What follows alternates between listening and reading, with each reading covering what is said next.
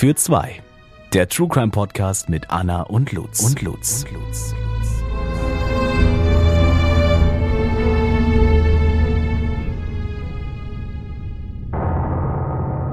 Fall für zwei und ihr seid wieder mit dabei.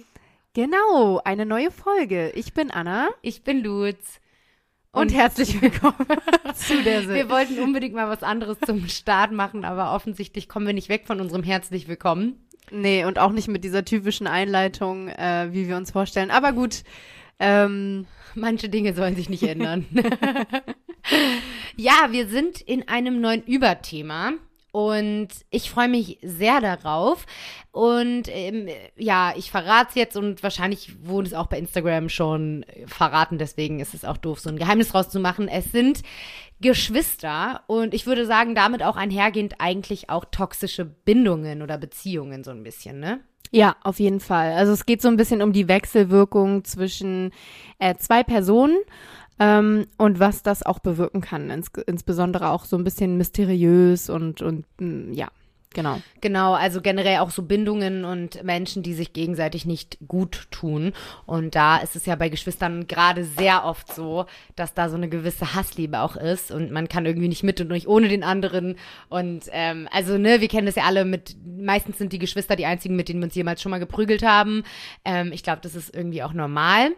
Ähm, genau, bevor ich aber mit meinem Fall anfange, würde ich sagen, Anna, starten wir mit dem. Gerichtsupdate. Sehr gerne. Und zwar hat sich das Bundesverfassungsgericht in Karlsruhe ähm, zu der Maßregel der elektronischen Fußfessel zu Wort gemeldet. Und daher mal die Frage an dich, Lutz. Also, was, was denkst du, was macht die elektronische Fußfessel in Deutschland?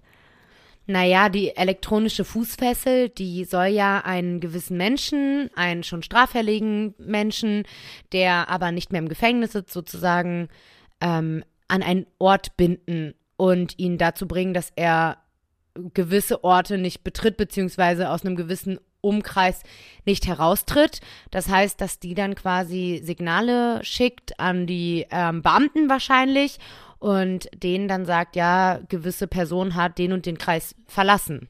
Also die soll eigentlich StraftäterInnen an einen gewissen Ort binden. Würde ich jetzt mal sagen. Das war richtig, richtig gut. Ich bin ähm, beeindruckt. Also das ist ja nun wirklich nicht so schwer. Was macht eine elektronische Fußfessel? Ich würde dich immer so gern reinreiten. Das hast du schon oft gemacht mit unserem Weihnachtsquiz und sonstigem. Also Ähm, eine elektronische Fußfessel ist das Gerät zur Aufenthaltsüberwachung einer Person und das wird an einem der beiden Fußgelenke angebracht. Und die Fußfessel ist mit einem Sender ausgestattet, der in ständigem Funkkontakt mit einer Basisstation steht.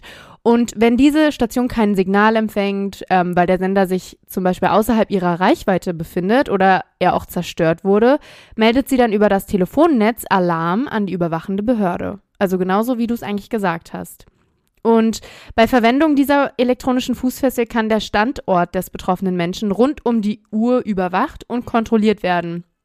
Also man weiß 24-7, wo die Person ist. Und der Tagesablauf des Gefesselten wird dann vorher in einem Wochenplan genau festgelegt, ähm, sodass man dann halt so gesagt auch diese Fehlermeldungen einordnen kann. Also der wird festgelegt und falls es dann zu Fehlermeldung kommt, weil sich das Signal außerhalb der Reichweite befindet, ähm, da muss er sich dafür dann so gesagt rechtfertigen oder dann wird ihm auf den Grund gegangen. So ist das Konzept der Fußfessel. Und jetzt haben sich zwei ehemalige Straftäter äh, mit Verfassungsbeschwerden ans Bundesverfassungsgericht gewendet in Karlsruhe. Ganz kurz nochmal, ähm, die Verfassungsbeschwerde ermöglicht jedem von uns, also Bürgerinnen und Bürgern, ähm, die grundrechtlich garantierten Freiheiten gegenüber dem Staat durchzusetzen. Nochmal ganz kurz als kleine ähm, kleinen Exkurs. Und diese zwei Sexualstraftäter, ähm, der eine von ihnen war in den 90er Jahren unter anderem wegen Mordes und Gefangenenmeuterei zu mehreren Freiheitsstrafen von insgesamt 20 Jahren Dauer verurteilt worden. Ähm, ganz kurz, Lutz, weißt du, was Gefangenenmeuterei ist? Oh, jetzt ist wirklich schwierig. Also Meuterei ist für mich so, und jetzt reitest du mich rein, glaube ich. Meuterei ist, glaube ich, so ein Begriff, also ich kenne den aus der Piraterie tatsächlich. Also Nicht ich habe da, ich hab da immer so das Gefühl von, ähm, ja, ich sag mal, kidnappen und bestehlen. Ähm, aber weiß ich jetzt nicht, ob man das im Gefängnis machen kann. Also verrat's mir, keine Ahnung. Ja, Meuterei ist sowas wie zusammenrotten, sich zusammenrotten. Sprich, nach Paragraph 121 StGB ähm, ist der Straftatbestand dann erfüllt, wenn sich Gefangene zusammenrotten und mit vereinten Kräften einen, zum Beispiel einen gewaltsamen Ausbruch unternehmen oder auch die Aufsichtsbeamte Ah. und Beamtinnen angreifen und so. Okay, ja, verstehe. Nochmal ganz kurz als weiteren Exkurs. Ähm, und der andere Straftäter, der sich dagegen jetzt gewehrt hat, gegen diese Fußfessel, der war ähm, wegen mehrerer Vergewaltigungen im Gefängnis und ähm, wurde im Jahr 2004 zu einer Gesamtfreiheitsstrafe von zehn Jahren verurteilt. Und beide standen jetzt nach voll, vollständiger Verbüßung ihrer Haftstrafen im Jahr 2011 zur Entlassung an. Also die waren 2011 dann entlassen worden. Und bei beiden wurde dann die Maßregel der Führungsaufsicht angeordnet, was grundsätzlich dafür da ist, Straftäter bei ihrer Resozialisierung zu unterstützen, einmal. Und auch natürlich ähm, eine angemessene Kontrolle des zukünftigen Verhaltens irgendwie zu ähm, garantieren. Und das wird halt insbesondere verordnet bei Straftaten gegen das Leben, äh, bei Mord und Totschlag ähm, und Sexualstraftaten, weil da halt davon ausgegangen wird, dass da diese erhöhte Kontrolle halt einfach ähm, gewährleistet werden muss. Und dazu dürfen Verstreckungsgerichte Weisungen auferlegen und eine davon ist diese Fußfessel. Und ähm, ganz kurz nochmal zur Fußfessel. Die wurde nämlich erst zu Beginn des Jahres 2011 in Kraft gesetzt. Also erst da wurde so gesagt in Deutschland erlaubt, diese elektronische Fußfessel anzuwenden. Und auch bei diesen beiden Männern wurde von diesen Fußfesseln Gebrauch gemacht. Und genau dagegen wollten sie sich jetzt nun wehren.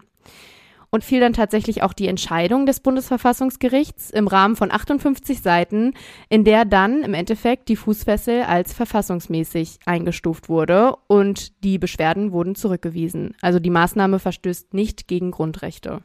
Ach so, die haben jetzt da dafür geklagt, sozusagen, dass die Maßnahme gegen das Freiheitsgrundrecht verstößt, oder was? Genau, die haben mehrere äh, Grundrechte so gesagt gerügt oder halt als angegriffen gesehen. Ja, okay. Ähm, einige davon erwähne ich jetzt kurz, zum Beispiel die Menschenwürde, ähm, das allgemeine Persönlichkeitsrecht, ähm, in, insbesondere in den Ausprägungen als Resozialisierungsgebot und Recht auf informationelle Selbstbestimmung und auch das Recht der körperlichen Unversehrtheit und die Unverletzlichkeit der Wohnung. Das alles ist das, was die beiden so gesagt gesagt haben, das verstößt gegen diese Grundrechte, die wir ja nun mal haben.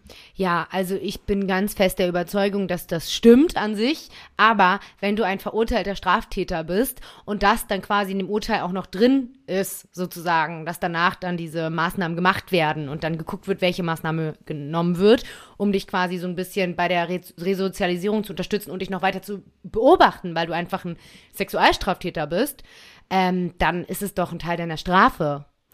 Naja, also du darfst in Deutschland nicht gegen diese Grundrechte, also Maßnahmen vom Staat, staatliche Maßnahmen dürfen nicht gegen Grundrechte ähm, greifen, also dürfen Grundrechte nicht verletzen.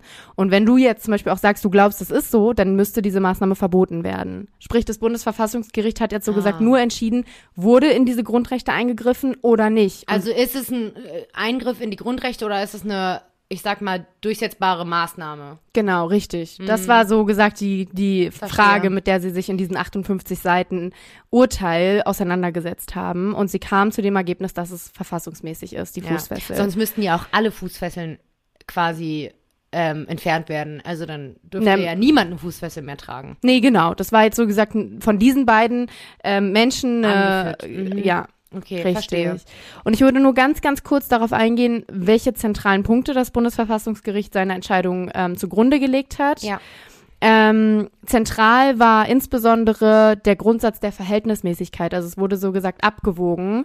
Ähm, welche Interessen stehen auf der Seite der StraftäterInnen, die diese Fußfessel bekommen und welche anderen Rechtsgüter stehen auf der anderen Seite, wie zum Beispiel das, Präven äh, das präventive Schützen vor weiteren Straftaten und, und, und. Also, ne, da wurde halt abgewogen so.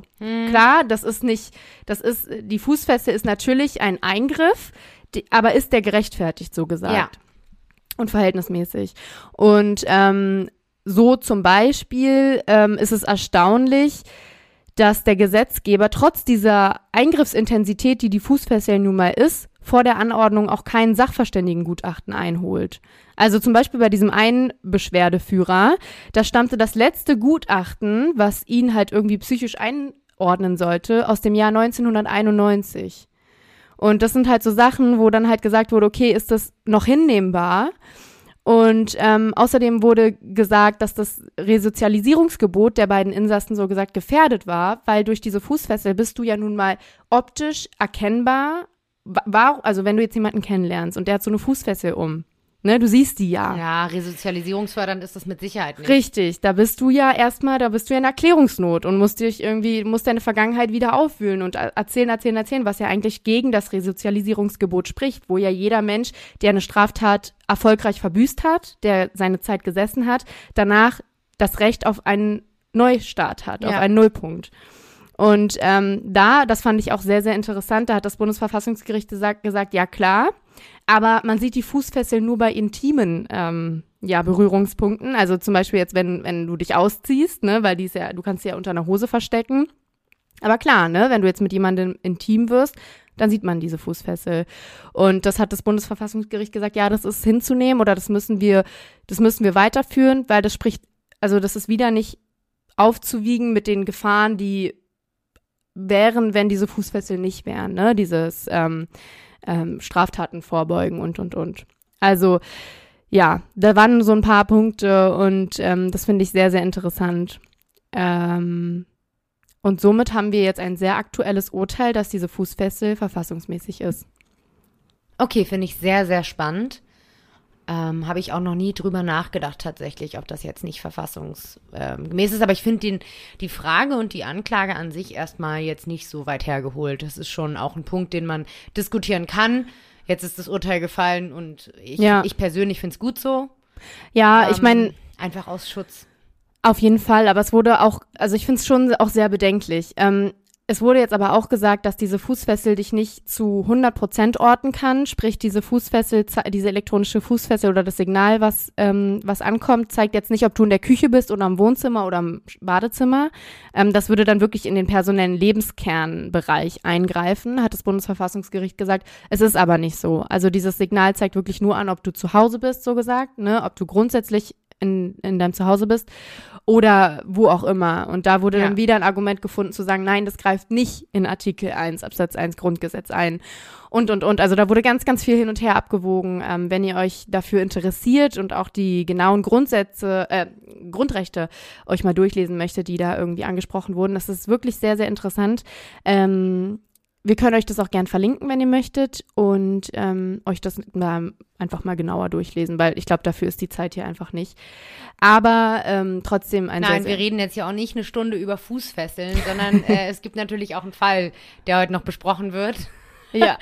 und dazu komme ich jetzt auch. Ähm, aber ja, wie Anna schon gesagt hat, lest euch das gerne durch, wenn es euch interessiert. Und ansonsten würde ich sagen, fange ich jetzt mal an mit meinem Fall, den ich dir heute erzählen möchte oder euch allen vielmehr. Und ähm, tatsächlich spreche ich in diesem Fall ähm, aus eigener Erfahrung und auch wir beide im Endeffekt, weil es geht um Zwillinge. Und Anna und ich sind ja auch Zwillinge, eineiige Zwillinge und ähm, ja, ich kann auch sagen, dass Zwillinge tatsächlich eine Bindung haben, die viele andere Menschen nicht verstehen. Ähm, ich meine, man verbringt neun Monate mit dem oder der anderen in einem Bauch und ähm, ja, wir sind ja auch Zwillinge und ich habe einfach das Gefühl, dass die Bindung zu dir nicht vergleichbar ist mit allen anderen Bindungen, die ich in meinem Leben habe.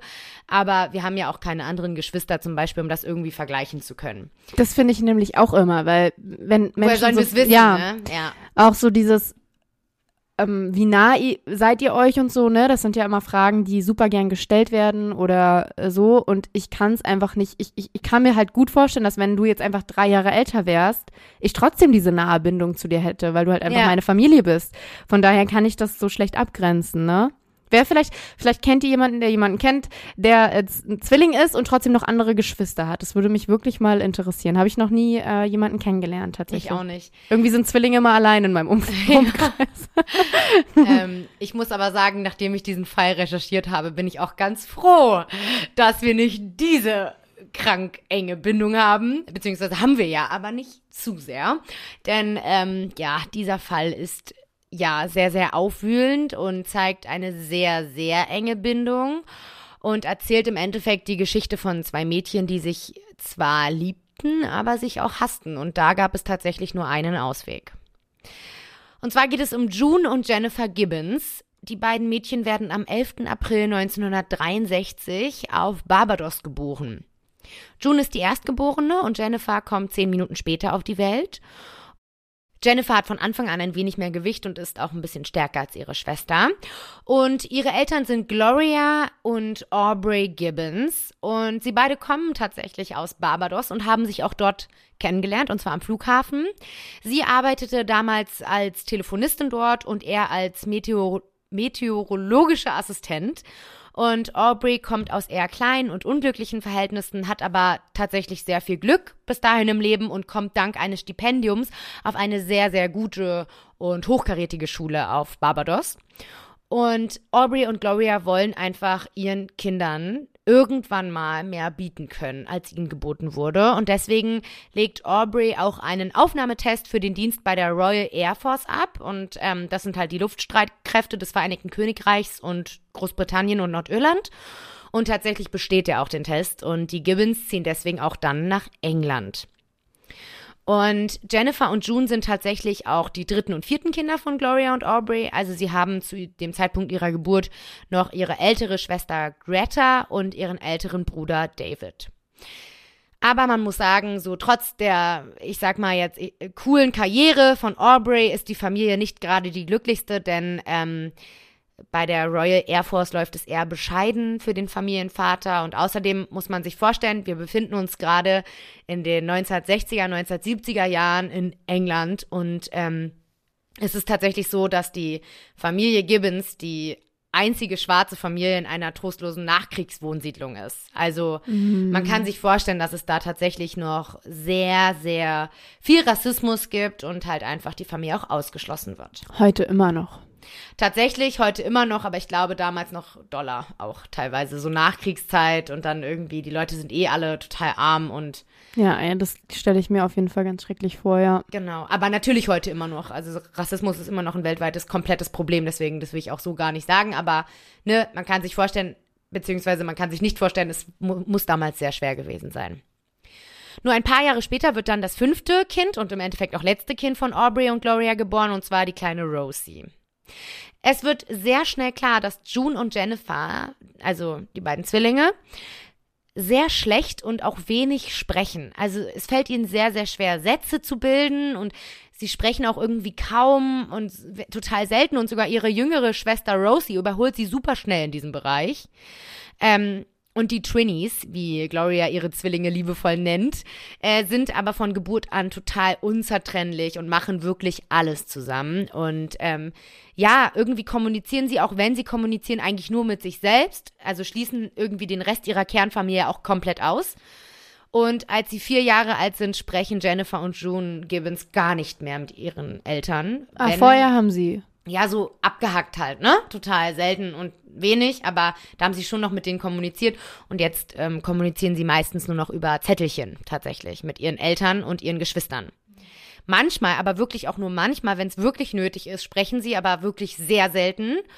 Und ihre Eltern sagen halt, also sie, ihre Eltern schieben das äh, am Anfang auf die Scheu und Schüchternheit ihrer Kinder und sagen irgendwie, ähm, das wird noch und das kommt noch und die sind halt einfach noch zu jung und so schüchtern. Und ähm, Jennifer und June fangen ziemlich früh auch schon an, auch eine Sprechweise zu entwickeln, die tatsächlich so eine Art Geheimsprache ist zwischen den beiden Zwillingen. Und diese wird ausschließlich von ihnen selbst und am Anfang tatsächlich auch noch von ihrer jüngeren Schwester Rosie und ihren Eltern verstanden. Aber ähm, ja, also sie, wenn sie kommunizieren, dann miteinander nur noch in dieser Geheimsprache tatsächlich. Das ist schon super auffällig. Total. Die sind aber halt noch total jung und deswegen fällt es auch in der Schule noch gar nicht so richtig auf, denn die Mädchen fallen generell nicht auf. Sie sind brav, fügsam ähm, und können super schnell und gut schreiben lernen tatsächlich. Also da ist irgendwie alles noch okay. Und wie gesagt, Gloria ist sich total sicher, dass das noch auswachsen wird. Aubrey dagegen ist ähm, tatsächlich das seltsame Verhalten seiner Kinder total unangenehm. Und der der arbeitet halt bei der Luftwaffe und ist halt bei der Luftwaffe damals einer der einzigen schwarzen Männer. Und ihm ist es vor allem vor seinen Kollegen total unangenehm, weil, also er ist ein gepflegter Mann und, und er weiß einfach, dass er als einziger schwarzer Mann tatsächlich bei der Luftwaffe oder einer der einzigen ähm, noch mehr Englisch sein muss als alle anderen Kollegen. Er, er muss, er darf nicht auffallen und Um, will um nicht, um nicht ähm, angefeindet zu werden. Genau, bloß nicht auffallen, bloß beliebt sein, ob im Job oder beim Drink danach, ne? Das ist ihm total wichtig, weil er weiß auch, wie wichtig das für ihn und seine Reputation und seine Familie ist in dieser Zeit. Ähm, und deswegen ist ihm es halt total unangenehm. Und er wendet sich ab diesem Zeitpunkt auch eigentlich so ein bisschen aus der Erziehung ab. Also von der Erziehung ab. Er sagt irgendwie, ja, okay, Gloria, mach du das mal. So, weil er damit einfach total überfordert ist und ihm das unangenehm ist. Und Gloria, ich meine, die hat inzwischen fünf Kinder. Ähm, die ist total überfordert mit der Erziehung. Und ähm, ja, es wird halt nicht einfacher und auch der Job von Aubrey verlangt immer wieder, dass die Familie umzieht. Und so landet sie dann im Jahr 1974 in Haverford West in Wales. Haverford West liegt im Südwesten von Wales und hat circa 10.000 EinwohnerInnen. Also ähm, es ist alles in allem eigentlich ein ganz idyllischer Ort und Jennifer und June sind jetzt elf Jahre alt. Aber ich meine nicht nur, dass Jennifer und June in ihrer Kindheit ständig nur umgezogen sind und auch nie richtig so das Zuhausegefühl hatten, sind sie tatsächlich die eineigen Zwillinge, die halt dunkelhäutig sind und in einer weißen Welt von Wales leben. Also es ist so ein bisschen, ich meine, damals wirklich so in, den, in dieser Zeit und auch heute immer noch, aber die fallen total auf da. In dieser kleinen Gemeinde, Das glaube ich. Ja. keine Großstadt. Das ist also in den 1970er Jahren in England, ähm, das, also man kann sich tatsächlich vorstellen, dass es ihnen zu dieser Zeit nicht leicht gemacht wurde. Und ja, als einzige Dunkelhäutige an der neuen Schule, an der Pafford West County Secondary School, werden sie tatsächlich auch von nun an komplett gemieden, ausgeschlossen und gemobbt. Das hängt ganz klar natürlich mit Rassismus zusammen. Aber dazu kommt ja noch, dass die beiden nach wie vor kein Wort mehr reden. Denn sie sind immer noch die stillen Zwillinge, die kein Wort mit jemand anderem wechseln. Und das Mobbing geht irgendwann tatsächlich auch so weit, dass sie sogar fünf Minuten immer früher aus dem Unterricht entlassen werden, damit sie halt quasi in Ruhe nach Hause laufen können auf dem Heimweg und nicht schikaniert werden können von den anderen MitschülerInnen. Oh, ist das schrecklich. Ja. Und ähm, tatsächlich macht diese Stummheit der beiden sie natürlich auch zu perfekten Opfern von den MobberInnen, weil sie sich ja auch verbal nicht wehren können, ne? Und jetzt musst du dir mal vorstellen, der Heimweg, also so sagt es dann auch der Schuldirektor im Nachhinein, der sie einmal so beobachtet hat aus seinem Direktorfenster sozusagen, als die beiden wieder mal vor den anderen nach Hause laufen, dass der Heimweg so aussieht, dass sie im Gänsemarsch hintereinander völlig synchron, Schritt für Schritt, mit gesenkten Köpfen hintereinander nach Hause laufen, ohne ein Wort zu sprechen. Im selben Schritt. Komplett synchron. Der Schuldirektor hat sogar einmal geschildert, dass er das nicht glauben konnte, was er da gerade sieht und sich ins Auto gesetzt hat und die beiden Mädchen mit dem Auto verfolgt hat, um zu schauen, wie lange die das noch so durchziehen mit diesem Gänsemarsch und Synchronlaufen nach Hause. Und die haben das tatsächlich bis nach Hause gemacht. Oh Gott. Ja. Ja, und es gibt zum Beispiel auch Schwarz-Weiß-Filmaufnahmen sozusagen von den beiden beim Mittagessen in der Kantine in der Schule. Und du musst dir vorstellen, da sitzen die beiden zwischen all den anderen aufgeregten, lachenden Kindern. Und die beiden sitzen wirklich wie so mechanische Puppen, so wird es auch im Nachhinein beschrieben, da und führen so das Besteck ganz langsam und synchron zu ihren Mündern. Also, ja. Im Jahr 1976 kommt der Schularzt John Rees, um dann die Kinder dort gegen Tuberkulose zu impfen. Also das ist so ein bisschen gang und gäbe, dass dann immer die Tuberkuloseimpfungen kommen. Und er kann sich noch sehr genau an seine erste Begegnung mit June und Jennifer erinnern. Ähm, er sagt, zwischen all den weißen Armen war da plötzlich ein brauner. Ich schaute hoch, das Wort blieb mir im Halse stecken. Ich sah ein kleines, braunes Mädchen, das starr vor sich hinblickte. Auf die Spritze reagierte sie nicht. Sie war nicht wie die Toten, die ich im Krieg gesehen hatte, es war schlimmer. Sie war wie ein Zombie. Und er ist von dem Verhalten der beiden Zwillinge so besorgt, dass er direkt zu dem Schuldirektor geht. Und dieser sagt dann, ach, die Mädchen sind ganz normal, das wird schon noch und ne, gibt so ein bisschen Entwarnung. Aber John Reese lässt überhaupt nicht locker und geht zu einem Kinderpsychiater und erklärt diesem dann auch das Verhalten von June und Jennifer, weil der halt einfach so geschockt war, dass halt die nicht eine Sekunde auf diese Spritze zum Beispiel reagiert haben. Also er meint, er hat so einen toten Blick noch nie gesehen von beiden. Ja, weil Kinder sich ja auch immer so haben grundsätzlich irgendwie, ne? Ja, Und total. Und ich finde, also ich meine, alleine, dass er überhaupt nicht loslässt, zeigt ja, dass er wirklich von der Art und dem Verhalten total geschockt gewesen sein muss. Und ähm, der Psychologe versucht dann daraufhin mit den beiden Zwillingen halt einen Termin zu machen. Und natürlich wollen die beiden nicht. Die sprechen ja auch nach wie vor nicht, ne? Also was soll denn der Psychologe machen, wenn die beiden kein Wort mit ihm reden? Und der Psychologe lässt aber auch nicht locker und wendet sich an eine andere Psychologin mit dem Namen Entry hin. Und natürlich wollen June und Jennifer auch mit ihr nicht sprechen, aber sie kann tatsächlich die beiden Schwestern dazu bringen, dass sie miteinander sprechen, wenn sie den Raum verlässt. Also sie möchte nämlich das dann aufnehmen und dann sich später anhören, was die beiden halt miteinander sprechen, wenn niemand anderes dabei ist. Und das macht sie dann auch. Und durch ihre Aufnahmen kann tatsächlich dann auch herauskristallisiert werden, dass die beiden halt so eine Mischung aus Englisch und Barbarian Slang sprechen und auch tatsächlich Sprachprobleme haben. Also sie lispeln sehr doll und ähm, das ist halt so ein bisschen, du kannst nicht verstehen, was die sagen, aber man kann so ein bisschen die Sprache analysieren, aus der die Geheimsprache dann rührt sozusagen. Ah, okay. Aber da wird es ja wahrscheinlich auch einfach an der Übung mangeln, oder? Also, Total, die, die, also wenn, wenn, du nie redest oder nur halt auf deiner Geheimsprache, dann kannst du ja auch einfach die Sprache wahrscheinlich irgendwann nicht, nicht gut. Total. Nicht, nicht mehr gut oder konntest sie noch nie gut, ja. Komplett. Andrew Hen sagt außerdem, dass sie bei den Gesprächen total gemerkt hat, dass Jennifer die Kontrolle hat. Also sie sagt, dass Jennifer die dominantere ist und June kontrolliert. Jennifer soll wohl auch durch Augensignale June so ein bisschen Angst gemacht haben. Das kann sie durch die Aufnahmen sehen. Und Anne hat also das Gefühl, dass June auch ab und zu kurz davor war, etwas zu sagen, aber dann durch irgendwelche Signale von Jennifer halt zurückgehalten wurde. Und ähm, der Lehrer von ihnen, Michael John, erinnert sich daran, dass, also er sagt im Nachhinein auch, sie waren wie Strohhalme im Strudel eines Stroms.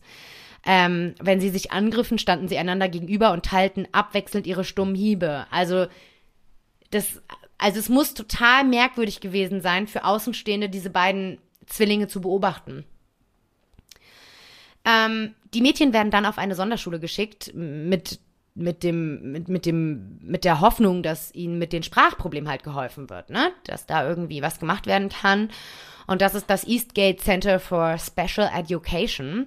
Und von dort an geraten sie eigentlich in ein Karussell von Pädagogik und Psychiatrie und ja, das schafft alles, aber eines nicht, und zwar June und Jennifer das Sprechen zu lernen. Ja, ein äh, frustrierter Psychologe sagt später, ständig hat er irgendwie gesehen, wie die beiden nicken, die Beine synchron übereinander schlagen und wieder nebeneinander stellen und ähm, dass sie tatsächlich wirklich so eine Art, ja, verrücktes Varieté-Duo geworden sind. Also die machen wirklich alles komplett simultan. Sie machen alles gleichzeitig, zum Beispiel extrem langsames Gehen, synchrones Tee trinken, das gleichzeitige Ausziehen und Anziehen ihrer Klamotten. Also sie wirken wirklich wie Zombies. Also es scheint wirklich so, als wären sie die einzigen Menschen in ihrer Welt, in ihrer kleinen Blase. Bis zu ihrem 14. Lebensjahr sprechen sie kaum ein Wort, weder zu ihren Eltern noch zu Lehrern und Geschwistern. Nur mit sich selbst sprechen sie. Und ihre Eltern sagen auch, dass sie abends manchmal in ihren Zimmern quasi ähm, saßen, also die Zwillinge, und sie die dann sprechen gehört haben. Also sie konnten reden. Es lag nicht daran, dass sie jetzt irgendwie keine Zunge hatten, also ne, dass sie irgendwie nicht sprechen konnten, sondern sie konnten reden, sie haben es nur nicht gemacht. Das hat jetzt nichts mit ihren äh, biologischen Fähigkeiten zu tun. Oder irgendwie, dass sie Schmerzen beim Sprechen haben oder so. Ne, weil das äh, ist ja vielleicht auch irgendwie vielleicht mal in Erwägung zu ziehen, aber das werden die schon gemacht haben, dass, dass das vielleicht gar nicht möglich ist. Oder Komplett. Komplett. unverhältnismäßig anstrengend oder so, aber war nicht so. Nee, nee, also die konnten definitiv sprechen.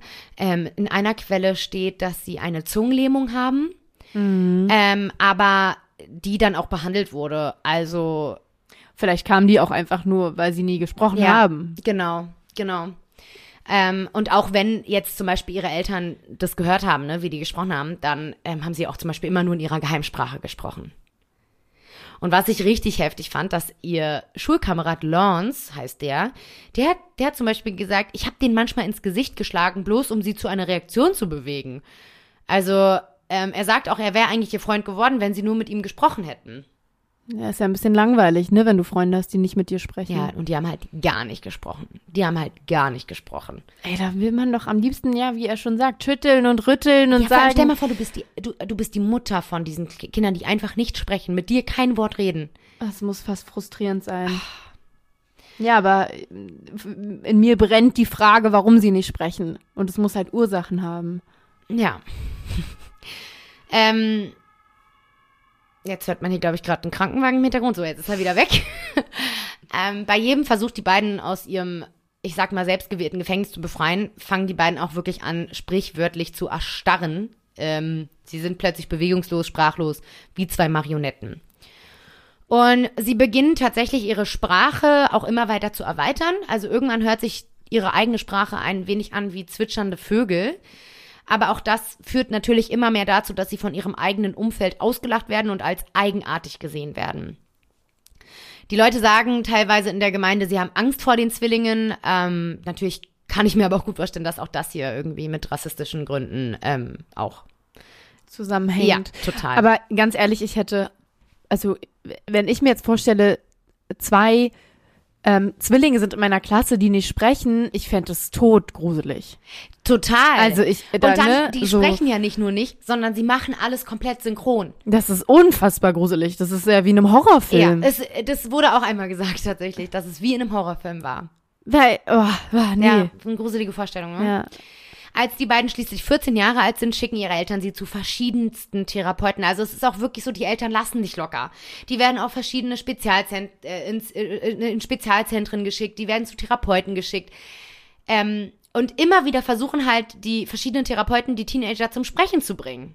Aber das hilft alles nicht. Und als auch das mal wieder nichts bringt, schicken June und Jennifers Eltern halt die beiden, ähm, also wollen sie auf verschiedene Schulen schicken, damit sie voneinander getrennt werden, um auch einfach mal herauszufinden, wie die beiden alleine agieren.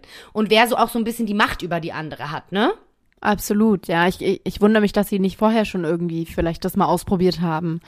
Ja, mich wundert es auch total, So aber erste Klasse Alter oder so irgendwie. Ja, aber jetzt kommt eine Situation und die zeigt so ein bisschen vielleicht auch, warum das nicht schon früher gemacht wurde. Und zwar ähm, ist es der Schulpsychologe Tim Thomas, der halt den Mädchen sozusagen sagt, dass sie ähm, getrennt werden jetzt. Ähm, er sitzt mit den Mädchen in einem Raum und er sagt halt, okay, eine kann hier auf der Schule bleiben und die andere kommt auf ein anderes Internat.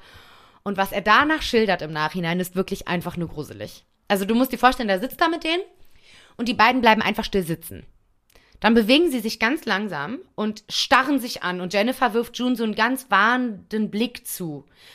Und Tim sieht dann auch, wie sich plötzlich die Muskeln von den Mädchen anspannen. Also der sieht so richtig, wie sich die Hände verkrampfen. Und generell jetzt fangen die ganzen beiden Körper an, sich zu verkrampfen und auch so zu verbiegen und die Augen sind dabei jeweils nur auf die andere gerichtet. Und dann kommt es zu einem richtigen Kampf. Also erstmal schreien die beiden in ganz makaberen Rufen und komischen Lauten. Dann ähm, graben sie ihre Fingernägel in die Haut des jeweils anderen. June reißt Jennifer büschelweise Haare raus. Die beiden rennen aus dem Raum, jagen sich, stürzen sich aufeinander. Ähm, Tim Thomas rennt hinterher und versucht hat, die beiden mit aller Kraft auseinanderzureißen. Er sagt aber auch, dass sie eine ungeheure Kraft haben. Und als es ihm dann endlich gelingt, hängen sie plötzlich wie regungslose Puppen an seinen Händen. So runter. Oh Gott. Ja, also es ist wie eine Szene aus dem schlimmsten Horrorfilm, finde ich. Also so haben die reagiert, als, sie, als ihnen gesagt wurde, sie werden getrennt. Ja, gut. Dann überlegst du dir zweimal, ob du es noch, noch mal versuchen willst. Oh Ja. je, ey. Aber es bringt nichts, also die trennen die trotzdem. Und im März 1978 werden die dann auch tatsächlich voneinander getrennt. Ja, und dann wird's immer schlimmer mit den beiden, denn sie kommen in einen sogenannten katatonischen Zustand. Also der wird in der Psychopathologie ähm, quasi so benannt, wenn man so unnatürliche und stark verkrampfte Haltungen, Haltungen des ganzen Körpers halt quasi hat. Und die Mädchen werden dadurch sowohl bewegungs- als auch emotionslos, also unabhängig voneinander. Bei June ist es wohl noch am allerschlimmsten. June liegt über Tage nur im Bett, bewegt sich nicht, gar nicht. Und wenn jemand versucht, sie zu bewegen, dann ist sie starr wie ein Brett. Also man muss sie sogar, das musst du dir mal vorstellen, gegen die Wand lehnen, damit sie überhaupt stehen kann. Oh Gott. Sie fängt morgens schon direkt an zu weinen, weint dann den ganzen Tag durch, fängt am nächsten Morgen wieder an zu weinen, lässt Rotze aus ihrer Nase quellen und also völlig absurd. Ich meine, die ist in dem, in dem, also in, in, zu der Zeit auch schon 14 Jahre alt. Ähm, nur in der Mittagszeit, in der sie dann auch mal mit Jennifer telefonieren kann, scheint es ihr ein wenig besser zu gehen. Das ist ja schon echt heftig, ja. Ja.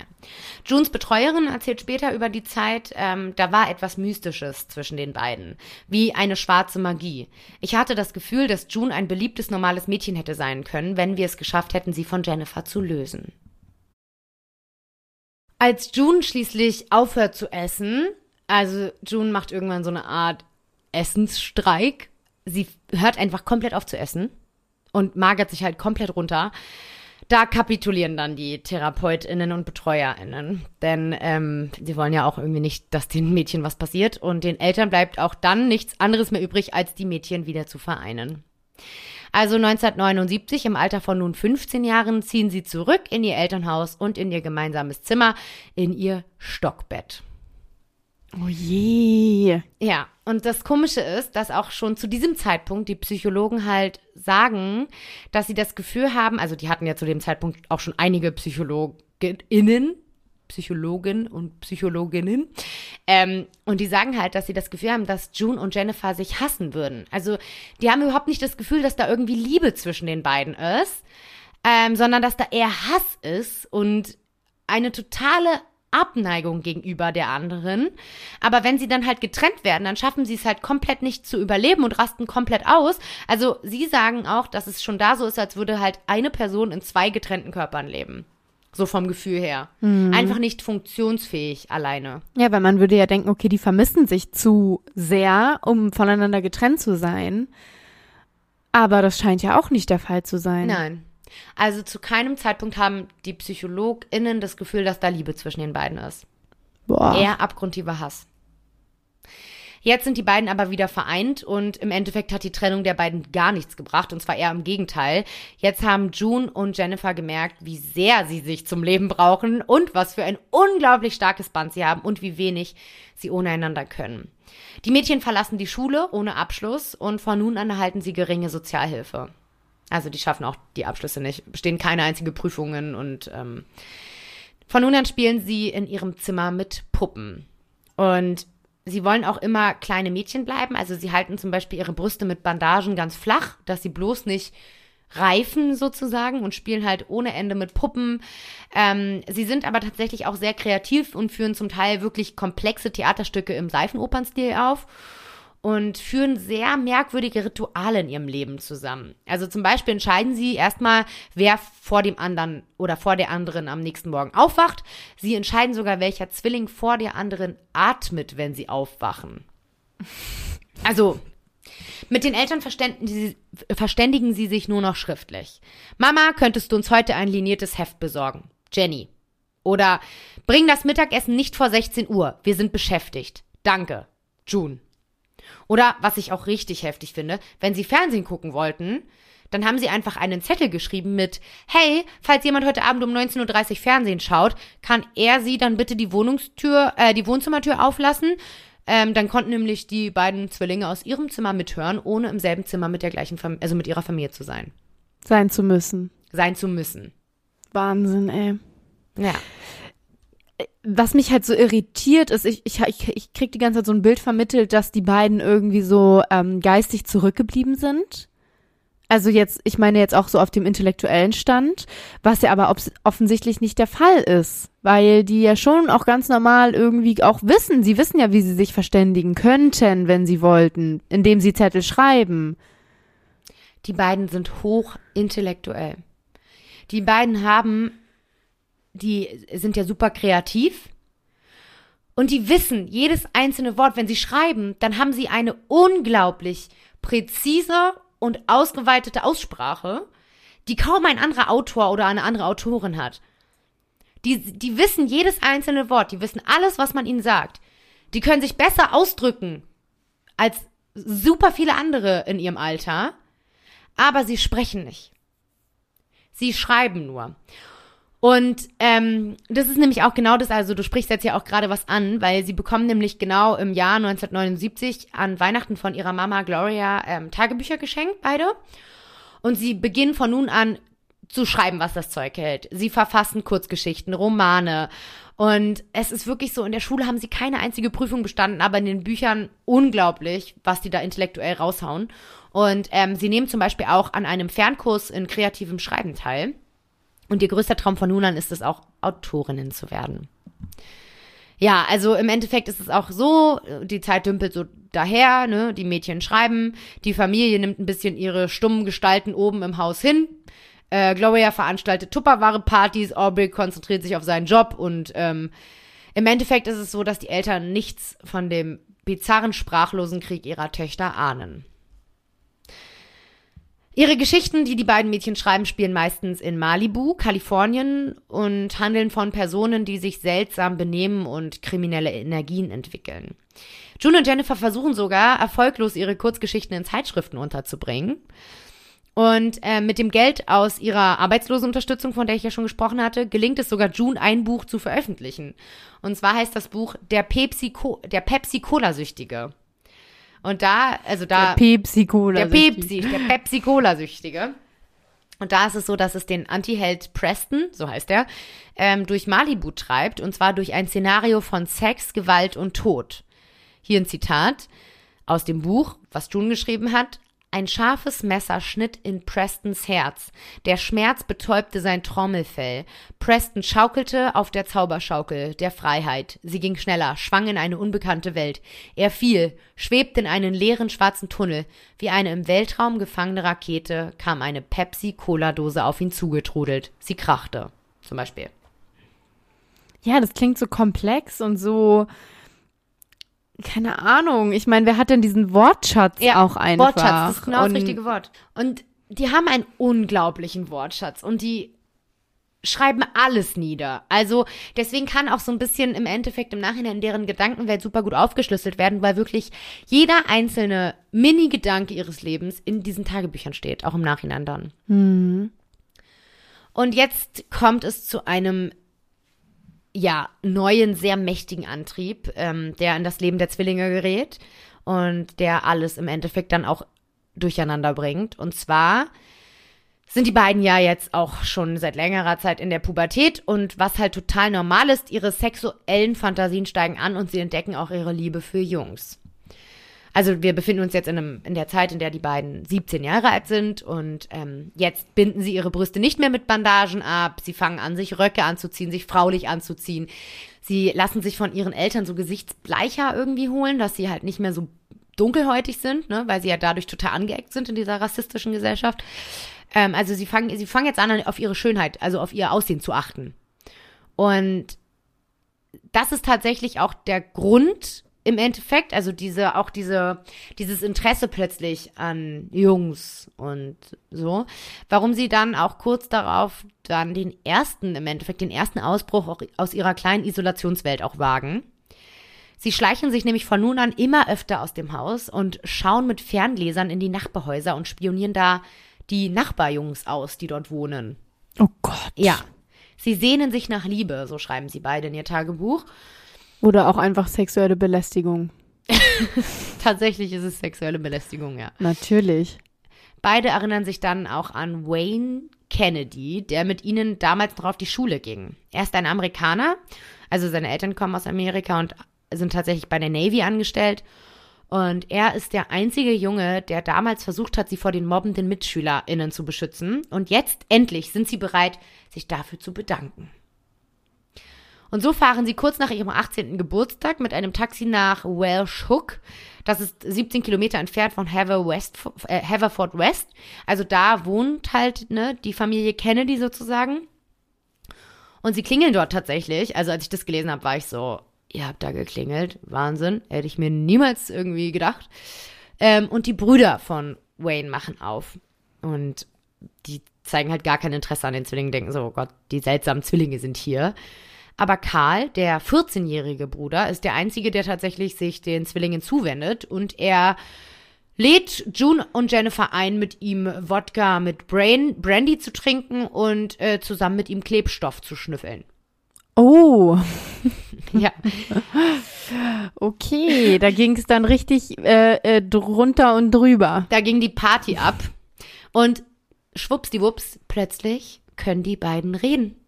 Ach, Sie sind high und feiern und trinken und sie fühlen sich das erste Mal in ihrem Leben befreit.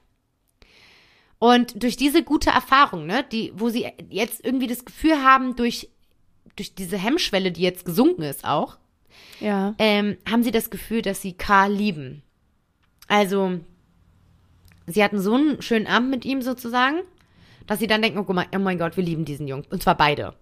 Und so treffen sie sich immer wieder mit ihm. Und manchmal ignoriert er die Zwillinge komplett und manchmal feiert er mit ihnen. Also man hat so ein bisschen das Gefühl, so je nachdem, wie er Lust hat halt. Er ist halt auch drei Jahre jünger, wie ich jetzt so irgendwie raus. Vier Jahre. Äh, vier Jahre. Ja kurz nach ihrem 18. Vier Jahre jünger. ah, okay. Ja. Mhm. Und an einem Abend wollen June und Jennifer gerade mit dem Taxi wieder nach Hause fahren. Dann nimmt Carl die Brandyflasche und führt sie zum Kirchhof des kleinen Kapellchens in dem Dorf. Und dort rauchen die drei erstmal einen Joint zusammen. Und dann bittet Carl die zwei sich auszuziehen. Und tatsächlich machen sie das auch. Und zuerst versucht er mit Jennifer zu schlafen, dann mit June, aber bei beiden klappt es nicht so richtig. Erst beim zweiten Versuch wird Jennifer nun entjungfert von Carl.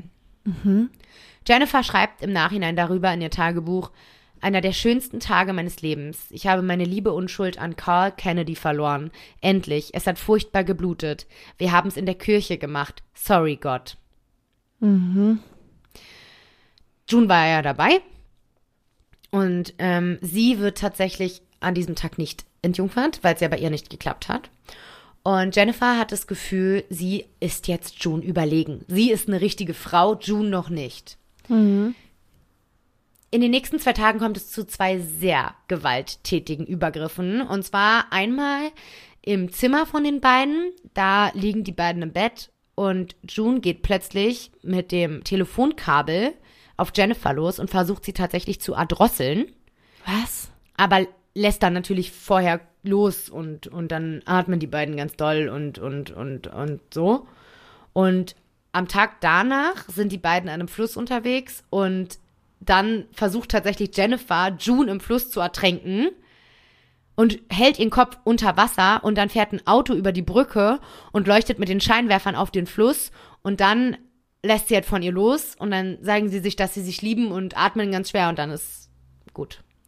Und das atmen immer beide gleichzeitig schwer? Ja. Oder warum sagst du das so? Ja, das ist ganz explizit so. Die eine hat Atemnot und die andere atmet in dem Tempo mit. Genau. Weil die machen ja alles synchron. Und ja, im Nachhinein hat man so ein bisschen das Gefühl, dass, dass sie halt durch die Entjungferung von Jennifer anders waren voneinander, das erste Mal in ihrem Leben. Jennifer war das erste Mal irgendwie einen Schritt voraus vor June. Und die beiden haben auch durchgehend so eine Art Konkurrenzkampf und Konkurrenzverhalten miteinander. Also das ist ganz schlimm. Und dadurch kam es dann halt zu diesen Handgreiflichkeiten und das, die beiden werden auch immer total handgreiflich. Also die, die waren wirklich beide kurz vorm Tod gefühlt, so. Also ganz, ganz schlimm. Aber nur zwei Tage später wird dann auch June entjungfert von Karl und zwar in einer Scheune und ihr Zwilling ist natürlich wieder dabei. Auch in derselben Scheune bei der ähm, Kirche? Ach nee, das andere war ja Genau, in der die eine Kirche. war in der Mhm. Kapelle und jetzt June in der Scheune. Okay. Und sie sagt ihm danach, dass sie ihn liebt und schreibt darüber dann später in ihr Tagebuch, an diesen Sommer des Jahres 1981 werde ich mich für immer erinnern. Er hat mich für alle die verschwendeten Jahre meines Lebens entschädigt. Ja, um ihrem Karl zu imponieren, ähm, beginnen die Mädchen immer mehr zu rauchen, Klebstoff zu schnüffeln und zu trinken. Doch das alles hilft nicht. Karl will, will nichts mehr von ihnen wissen. Und irgendwann tatsächlich muss die Familie Kennedy auch wegziehen. Und ja, das Herz von Jennifer und June ist gebrochen, denn er war das Einzige, was in ihrem Leben gut war. Und nun stürzen sich die beiden immer mehr in kriminelle Aktivitäten. Also, sie schreiben das ja auch alles in kleinsten Details in ihren Tagebüchern auf. Sie begehen hintereinander Einbrüche und Diebstähle und irgendwann steigert sich das dann auf Brandstiftung. So brennen sie am 24. Oktober 1981 einen Laden nieder, in dem halt Traktoren verkauft werden und darüber schreiben sie dann auch später in ihrem Tagebuch, wie toll das gewesen ist. Und hier ist übrigens ein Schaden von 100.000 Pfund entstanden. Das wären heute umgerechnet, übrigens in Zeit und auch Währung, um die 480.000 Euro. Und sie beginnen immer mehr Brandstiftungen und im Nachhinein wird auch gesagt, dass es so eine Art Hilferuf ist. Ja, auf jeden Fall. Also sagt, sagt man ja auch, oder? Dass äh, viele solcher Taten einfach irgendwie nur ein Aufmerksamkeitsschrei sind. Ja. Vor allem Brandstiftung. Ja, das ist ganz ähm, schwierig. Am 8. November desselben Jahres schlagen sie dann die Fenster des Pembroke Technical Colleges ein und wollen da ein Feuer legen. Aber ein Polizei erwischt die beiden und sie werden verhaftet. Und ähm, die PolizistInnen haben in diesem Fall auch tatsächlich sehr leichtes Spiel, weil sie halt bei der Durchsuchung der Wohnung der Familie natürlich die ganzen Tagebücher der Mädchen finden und dort jedes einzelne Verbrechen in kleinsten Details niedergeschrieben ist. Und das natürlich vor, also was gibt's für einen besseren Beweis als äh, eigenhändige Davon, äh, Tagebücher? Davon träumt äh, jeder Ermittlungspolizist, äh, äh, Polizist, Polizistin. Richtig. Am 10. November kommen sie dann in Untersuchungshaft und im Frühling des Folgejahres, also jetzt sind wir im Jahr 1982, werden dann die Zwillinge vor Gericht von einem Psychologen als Psychopathinnen diagnostiziert und ins Broadmoor Krankenhaus nach Crowthorne gebracht, das eine Hochsicherheits-Nervenheilanstalt ist, in der auch viele SexualstraftäterInnen und MörderInnen sitzen.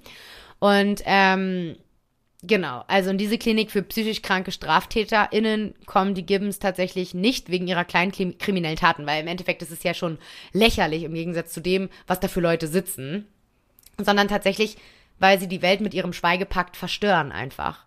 Und deswegen wollte auch keine andere psychiatrische Anstalt die beiden aufnehmen. Das ist wie so eine Hilflosigkeit, ne? Ja, Oder niemand weiß, was er machen soll. macht ihr mal, weil Ja. wir finden es gruselig. Alle finden es einfach unglaublich Ja. gruselig und alle sagen, nee, wollen wir nicht, wollen wir nicht, wollen wir nicht. Oh und die je. einzige andere Möglichkeit wäre halt das Gefängnis gewesen. Und Ja. da wäre ihnen ja nicht geholfen worden. Nee, das war dann vielleicht so die einzige Option, wo man sagt, das wird ihnen vielleicht auch irgendwie so ein bisschen gerecht, dass sie Hilfe kriegen. Genau, genau daran liegt es dann im Endeffekt, dass sie nach Broadmoor auch kommen. Mhm. Und in Broadmoor schreibt June in ihr Tagebuch, wir sind Todfeindinnen geworden. Wir fühlen, wie die tödlichen Strahlen aus unseren Körpern kommen und uns gegenseitig die Haut verbrennen. Wir schmieden böse Pläne und wer wird gewinnen? Blut, ein Messer, ein Beil. Ich frage mich, wie kann ich meinen Schatten loswerden? Also sie spricht über ihre Schwester Jennifer und sagt über sie, wie kann ich meinen Schatten loswerden? Ja. Vielleicht trifft es das irgendwie so ein bisschen auch auf den Punkt. So. Total, total. Sie fühlt sich durch ihre Schwester komplett wie so verfolgt von, von sich selbst so im Endeffekt, von einem Schatten, der nur das Böse in ihr hochholt. Mhm. Und Jennifer spürt die düsteren Gedanken ihrer Schwester und sie schreibt, wenn ich stürbe, würde sie wahrscheinlich zusammenbrechen und auch sterben. Soll ich ihr Gesicht in Stücke reißen, wenn wir wieder zusammenkommen? Sie hätte bei der Geburt sterben sollen. Boah, ich würde so gern wissen, wo der Hass so herkommt. Man kann es nur mutmaßen, aber wir können am Ende gerne die Mutmaßungen auch quasi diskutieren. In Broadmoor werden die Zwillinge ihre nächsten elf Jahre verbringen. Und es ist nicht so, dass Broadmoor ihnen hilft, sondern die Irrenanstalt Broadmoor befüttert eigentlich nur das unheilige Spiel der beiden Zwillinge weiter. Die Ärzte versuchen sie zu trennen, doch sie finden immer wieder einen Weg, ihre Botschaften halt auszutauschen. Gleichzeitig kämpfen sie erbittert um Gunst und Aufmerksamkeit der inhaftierten Männer. Also auch hier wieder, ne, Dasselbe Spiel. ja, genau das Gleiche. Zurück auf ihren Stationen schreiben sie sich dann den Hass auf die Rivalung von der Seele. Also auch in Broadmoor werden die meisten, ich sag mal, hasserfüllten Zeilen verfasst. Ähm, Im Endeffekt, Rivalin trifft's ganz gut. Jennifer wurde ja zehn Minuten nach June geboren und sie fürchtet schon immer, ihre ältere Schwester sei klüger, hübscher und beliebter als sie. Und June schreibt da auch, ähm, sie will, dass wir gleich sind. In ihren Augen leuchtet ein mörderischer Glanz. Lieber Gott, ich habe Angst vor ihr. Sie ist nicht normal. Jemand macht sie verrückt. Das bin ich. Sie werden ohne Erfolg mit Neuroepileptik, N- Neuroleptika, meine ich natürlich Epileptika, oh mein Gott, mit Neuroleptika behandelt. Also das ist ja quasi, ähm, so, das sind Substanzen, die halt antipsychotisch wirken. Also das ist eigentlich eine Ruhigstellung.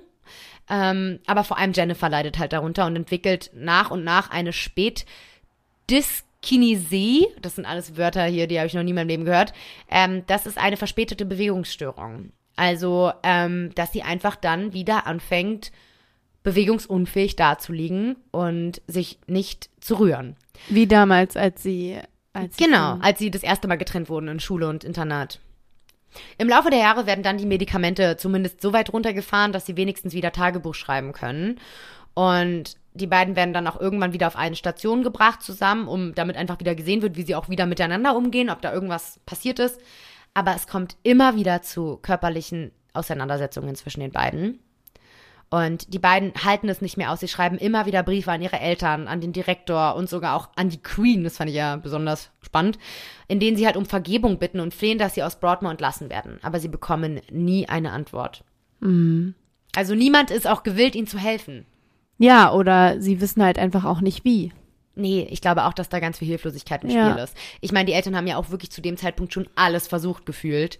Zumindest schon sehr, sehr viel. Wollten die zusammen aus Broadmoor? Ja. Ähm, also da stand auch nie zur Debatte, dass nur die eine irgendwie dann entlassen wird und Nein. an einen anderen Ort gebracht wird oder so, weil mir wirkt es so, als wäre diese Nähe, die sie da nun mal auch schon hatten, also auch wenn sie jetzt nicht zusammen komplett waren die ganze Zeit, war es ja trotzdem eine Nähe, die sie auch die ganze Zeit gespürt haben irgendwie. Ja, weil sie räumlich halt auch irgendwie an einem Ort waren. ne? Ja, und so gesagt auch um die Gunst der gleichen Männer gebuhlt haben und und und, ne? Das sind ja auch so Sachen.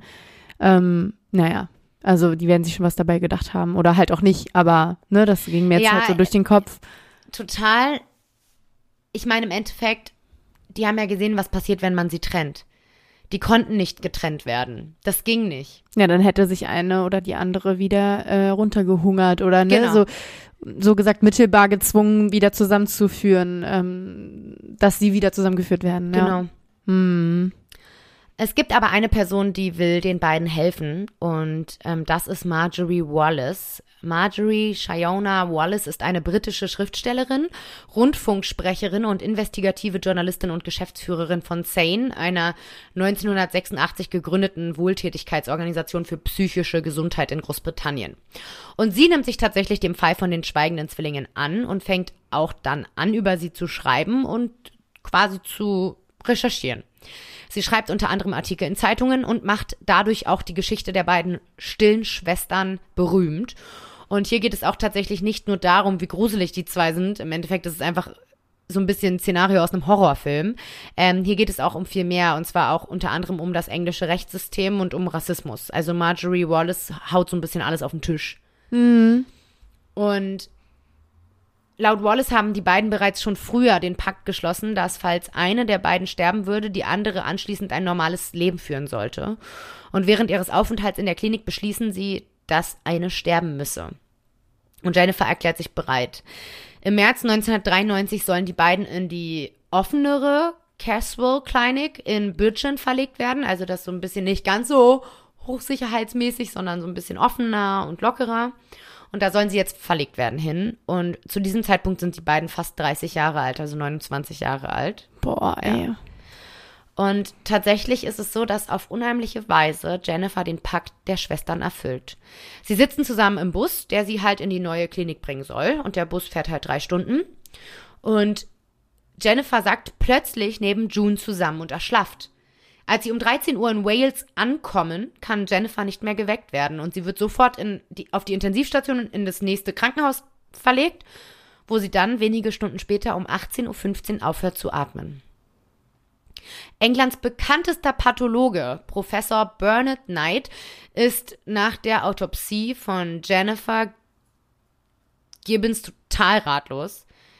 Sie ist eine komplett gesunde, erst 29-jährige Frau und stirbt ganz plötzlich an einer Myokarditis, also einer hochakuten Entzündung des Herzmuskelns, für die es vorher absolut keine Anzeichen gegeben hat. Er sagt, die Entzündung hat ihr Gewebe vollkommen zerstört. Es war die schlimmste Inflammation, die ich je gesehen habe.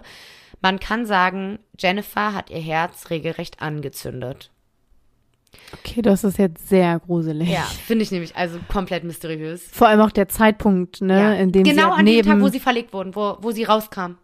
waren die zusammen in diesem Auto auch? Sie saßen zusammen im Bus und Jennifer ist auf Junes Schulter zusammengebrochen. Boah. Uah. Und Marjorie Wallace hat ja die beiden immer besucht in Broadmoor. Und am Tag zuvor tatsächlich hat, ähm, also war halt Marjorie Wallace noch die beiden besuchen, bevor der, vor der Entlassung. Und im Endeffekt hat dann tatsächlich Marjorie Wallace zu ihr gesagt, ähm, ja, morgen ist es soweit, ihr kommt raus, ne, und ihr werdet verlegt. Und dann hat Jennifer zu ihr gesagt, ich werde sterben. Also sie hat es ihr gesagt, weil sie gemeinsam niemals frei sein werden. Und Jennifer, ähm, also June sagt auch, dass Jennifer sich am Tag davor total merkwürdig verhalten hat. Und dann sagt Marjorie noch zu ihr, nein, wieso denn? Morgen ist doch alles vorbei, ihr kommt doch raus, so, weil Marjorie hat eine totale Bindung zu den beiden auch aufgebaut. Und das, sie war auch im Endeffekt die einzige, mit der die beiden immer gesprochen haben. Mhm. Und dann sagt ähm, Jennifer, nein, das geht nicht. Ähm, eine von uns beiden muss sterben. Einen Tag vorher. Und ja, es ist unglaublich. June wendet sich, also June ist erstmal total am Boden zerstört durch den Tod ihrer Schwester. Das kann man sich, glaube ich, vorstellen.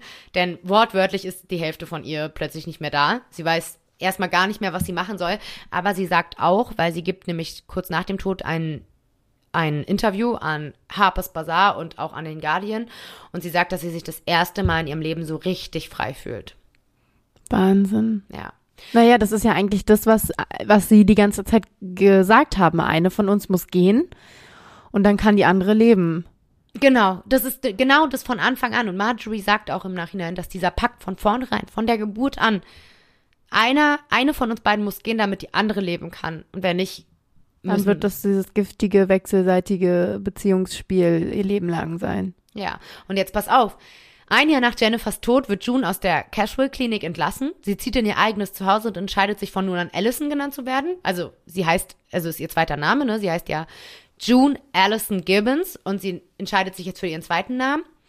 Und sie sagt halt, dass June, also der Name June ein schlechtes Omen für sie ist und sie halt an die ganze Vergangenheit erinnert.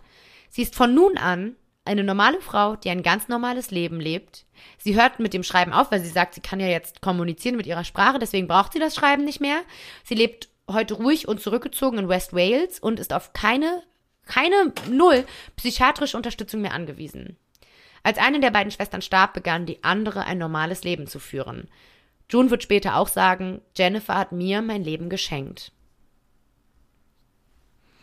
Wahnsinn. Ja, es hat sich verwirklicht, was sie prophezeit haben. Ich finde es einfach, also ich finde diesen ganzen Fall, ich meine, es ist jetzt kein, ich sag mal, normaler True Crime Fall. Hier ist irgendwie niemand ermordet worden, so. Aber ich finde, dass dieser ganze Fall halt einfach unglaublich viele Fragen aufwirft. Also A ist er einfach total gruselig. Man kann sich nicht vorstellen, was das für eine Bindung gewesen sein muss. Warum nicht einfach äh, so rational gesehen, geh du dahin und geh du dahin und dann ist gut. Ja, zieh du nach Australien und zieh du nach, äh, weiß ich nicht. Ne? Genau. Also, Warum fangen die an, sich runterzuhungern? Oder nicht mehr sich zu bewegen? So. ja, es war dieses, ich kann nicht mit dir, ich kann auch nicht ohne dich, auf extremste Art und Weise. Also, ähm, auf krankhafte Art und Weise, Ja. auf jeden Fall. Ja, also ich finde zum Beispiel auch Fragen, die, also so erstmal, wäre ihre Jugend vielleicht auch besser gewesen, hätte man sich früher schon direkt voneinander getrennt? Auf jeden Fall würde ich tatsächlich sagen. Ja, Lass es im Alter von fünf, sechs Jahren gewesen sein. Vielleicht Total. hätte man da auf jeden Fall noch viel ändern können. total. Weil da hat sich's ja schon bemerkbar gemacht, dass nicht mehr geredet wurde, nur noch mit der anderen Schwester und, und, und. Vielleicht, also jetzt ähm, ohne groß Vorwürfe vielleicht zu erheben, weil wir da einfach nicht drinstecken, zu wenig Infos haben, aber ne, so von außen betrachtet jetzt hätte das vielleicht wirklich was geändert. Ja. Ja. Und meinst du, ihre Jugend wäre besser gewesen, wenn sie in der Gesellschaft nicht so behandelt worden wären, wie sie behandelt wurden? Also meinst du, dann wären sie vielleicht auch normale Mädchen geworden? Ohne diese ganzen äh, rassistischen Auseinandersetzungen, das Mobbing? Also vermutlich hätten sie es leichter gehabt, sich zu integrieren, sich irgendwie sozial einzubinden. Ähm, und es wird wahrscheinlich auf jeden Fall eine große Rolle darin gespielt haben, dass sie sich so zurückgezogen haben, dass sie auch einfach gar kein Interesse daran hatten, irgendwie mit anderen Menschen zu kommunizieren, weil sie wahrscheinlich die Erfahrung gemacht haben, dass, ähm, dass sie sowieso direkt irgendwie ähm, anders behandelt werden als die anderen. Ähm, auf der anderen Seite glaube ich, dass sie, dass es, dass es vielleicht verstärkt hat, aber nicht ursächlich dafür war. Würde ich jetzt so vermuten, dass, ähm, dass, dass sie von Anfang an irgendwie dieses giftige Wechselspiel miteinander hatten. Also ich würde es jetzt nicht als Ursache betiteln, sondern vielleicht, also vielleicht eher als Katalysator, als Verstärker, keine Ahnung. Ja, ich glaube im Endeffekt, also was ich nach all meiner Recherche so ein bisschen jetzt hier aufwerfe, Ich kann mir sehr gut vorstellen. Also im Endeffekt, das wurde nie geklärt. Ich kann jetzt hier nur Vermutungen, wir können diskutieren. Deswegen finde ich den Fall übrigens auch so unglaublich spannend, weil jeder kann sich seine Meinung bilden. Jeder kann sich irgendwie fragen, was, warum, was aus diesen beiden Zwillingen passiert, was passiert ist mit denen, dass die so geworden sind. Also ich glaube, den beiden wurde es von Anfang an absolut nicht leicht gemacht. Du musst dir vorstellen, Dunkelhäutige in dieser weißen Welt, sage ich jetzt mal, ne, die es halt einfach schlimmerweise ist, ge gewesen ist 1970er in England. Und ich kann mir halt einfach vorstellen, dass sie, sie wurden von der Gesellschaft nie aufgenommen. Sie haben eigentlich von, von vornherein nur Ablehnung erlebt, Ausgrenzung. Und ich glaube, dass der Hass so sehr auf den anderen projiziert wurde, weil sie das Gefühl haben, dass quasi so, sie durch die Existenz der anderen Person, die einfach genauso ist wie sie, so aussieht, so ist, sich im Endeffekt dann im Endeffekt auch so bewegt hat, dass dieser Hass quasi auf diese Person projiziert wurde. Also, dass sie immer wieder durch die Existenz der anderen Person darin erinnert wurden, wie wenig sie Fuß finden konnten in dieser Gesellschaft.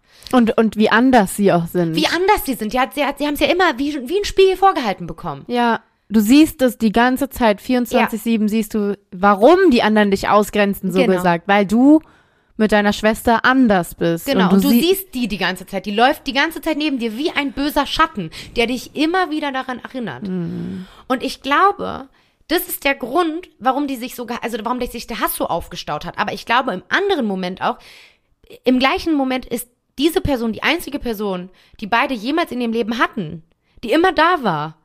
Deswegen auch diese, ich sag mal, toxische Wechselbeziehung zwischen Liebe und Hass, weil auf der anderen Seite ist es natürlich die Bezugsperson, die zweite Hälfte, die Person, die alles mit dir geteilt hat, ne?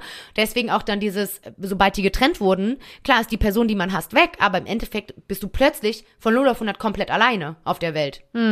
Also, so kann ich mir es ein bisschen erklären, aber man kann es, wie gesagt, nur mutmaßen. Ja, vor allem, wenn du dein Leben lang nur diese eine Person hast, dann kannst du, ne, äh, hast, hast, jetzt bin ich verwirrt, hast mit einem S, ähm, dann bist du nun mal mit dieser Person auch einfach un, also unfreiwillig eventuell auch so verbunden, Verbunden, ja. dass du gar nicht, ähm, dass du gar nicht ohne diese Person kannst, was wir alle nachempfinden können. Ja. Ne? Wir haben alle diese ein, zwei Personen, ohne die wir unser Leben nicht nicht äh, uns nicht vorstellen können und die haben nur sich gehabt auf der anderen Seite haben sie sich gehasst also man kann sich schon vorstellen dass du da komplett das ist dass das dass das dich sehr sehr sehr belastet wahrscheinlich auch jeden Tag aufs Neue ähm, einholt und und das dann wiederum dieser Zirkelschluss ist, warum die anderen dich wieder als anders sehen, als komisch und du glaubst dann irgendwann, dass du komisch bist vielleicht auch und und so weiter und so fort. Ne? Ja. Also kann man, ja, man kann sich irgendwie schon gut vorstellen, was da in den vorging, aber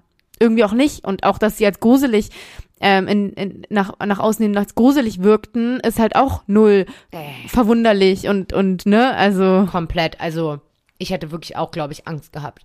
Ab, absolut, also ich habe mir die Geschichte auch mal durchgelesen in einem Artikel und auch ähm, kenne die Fotos von den beiden und so. Ich finde das echt, also die Geschichte hat mich schon immer sehr, sehr, sehr fasziniert, so dunkel fasziniert. Total, also weil, es ist genau, es ist nicht jemand wurde ermordet, sondern es ist einfach mystisch. Es ist so ganz, ja, dunkel. Und im Endeffekt, was ist das bitte für ein Tod von Jennifer? Ja, Wie, wer kann mir das, das erklären? das ist so eine richtige X-Faktor-Geschichte. Ja, sie, wie kann sie denn plötzlich oh, wirklich wortwörtlich ein entzündetes Herz haben? Ja, also ich meine, es gibt ja immer wieder Geschichten davon, dass Menschen sich den Todeszeitpunkt irgendwie auch so ein bisschen aussuchen können, auch insbesondere wenn jetzt zum Beispiel jemand seinen, seinen zweiten Partner, Partner, Partnerin verliert im hohen Alter, dass man dann auch nicht mehr lange macht und und und, ne, gibt's ja immer wieder. Aber genau dieser Zeitpunkt im Bus. Wahnsinn. Auf Und- der Schulter ihrer Schwester. Ja, und dann halt auch so ein, so ein seltener, so eine seltene, heftige Inflammation und alles. Also, ne, das sind ja alles so Sachen. Äh, ja, das ist gefundenes Fressen Und- für die Medien, glaube ich auch einfach, ne? Und der bekannteste Pathologe sagt selber, er hat so eine heftige Inflammation noch nie gesehen. Hm. Und Jennifer hat ihr Herz selber niedergebrannt. So, ich finde es einfach, also das Auch in ist Bezug einfach auf- schon wieder gruselig. Auf die so. Brandstiftung. Ja, Aber das ist ja auch oft einfach dann Aufgebausche am Ende. ja. Oh, die haben Brand gelegt. Na, dann sagen wir mal, das dass sie sich selber in Brand gesteckt hat. Ja, ich glaube, wir könnten jetzt uns noch tot, äh, uns noch tot diskutieren, aber ich glaube auch der Fall wirft für viele von euch wahrscheinlich viele Fragen oder auch, auch Möglichkeiten oder ich weiß nicht, auch äh, Theorien auf eventuell. Und er ist einfach total diskussionswürdig, deswegen würden wir uns sehr, sehr freuen, ähm, zu erfahren, was ihr darüber denkt. Unter unserem Instagram-Post könnt ihr gerne mit uns kom äh, kommentieren und diskutieren oder uns schreiben wenn euch irgendwie was auf der Seele brennt. Brennt. Brennt, brennt. ähm, Fotos von den Zwillingen könnt ihr in unseren Show Notes hier sehen. Wenn ihr unter der Folge quasi einmal so runterwischt, dann kommt ihr direkt zu unseren Show Notes. Da könnt ihr einfach auf die Links klicken und euch unsere Fotos anschauen. Und ähm, genau, kommen wir mal, würde ich sagen, bevor wir zu deinem Wusstest du kommen, zu ähm, meinen Quellen tatsächlich, würde ich mal sagen. Und zwar habe ich viele gute Artikel durchgelesen. Es gibt sehr, sehr wahnsinnig gute Artikel im Stern, in der Zeit, die sich halt mit den ähm, Zwillingen beschäftigt haben und ähm, sich sehr, sehr ausgiebig mit, damit beschäftigen. Dann ist in der Stern Crime in der Ausgabe 28 ein wahnsinnig guter Artikel darüber drin. Also das kann ich auch nur empfehlen.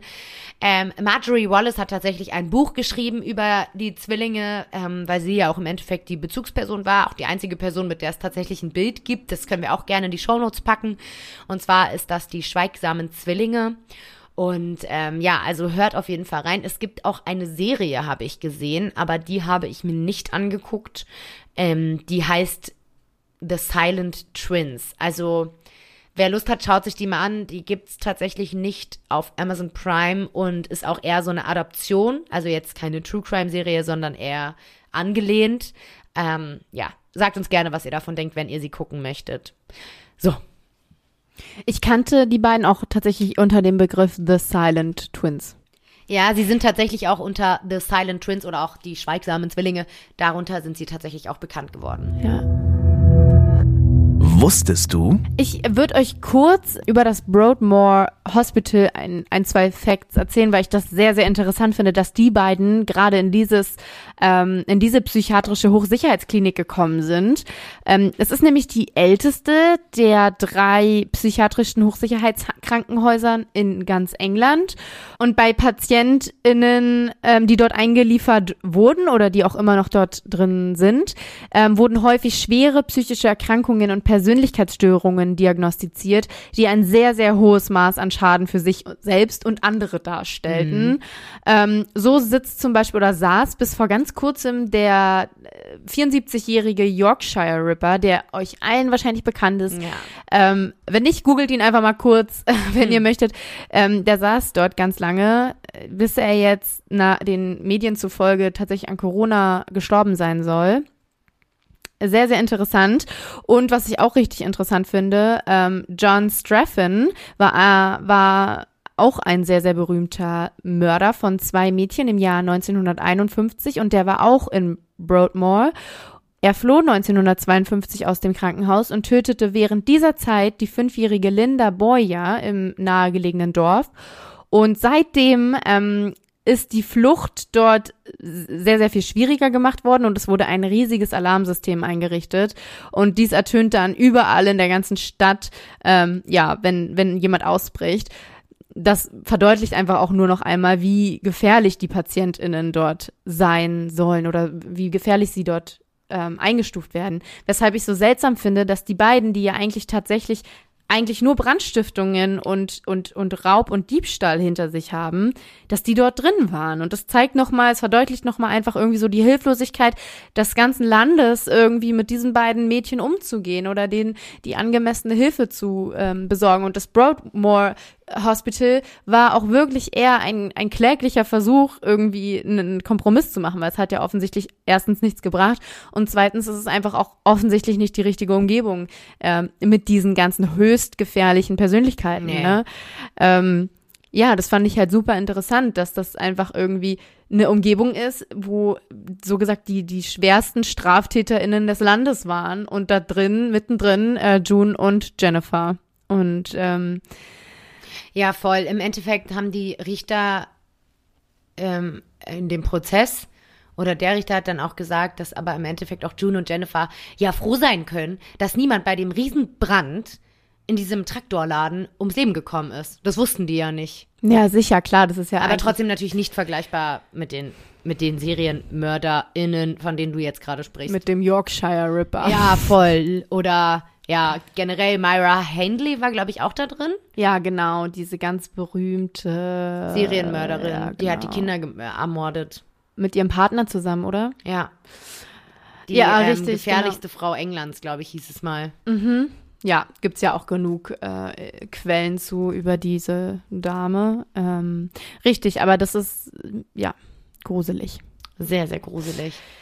So, ihr Lieben, dann war's das auch schon wieder mit der Folge und nächste Woche bin oder in, in der nächsten Folge, also in zwei Hm. Wochen bin ich dran, ähm, erzähle euch auch eine weitere True Crime Geschichte über ja toxische Wechselbeziehungen, würde ich es jetzt einfach mal nennen und ähm, freue mich schon total.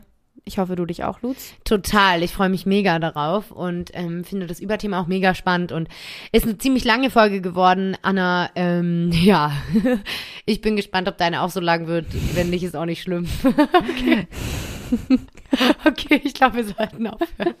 Gut. Bis dann in zwei Wochen. Tschüss. Tschüss.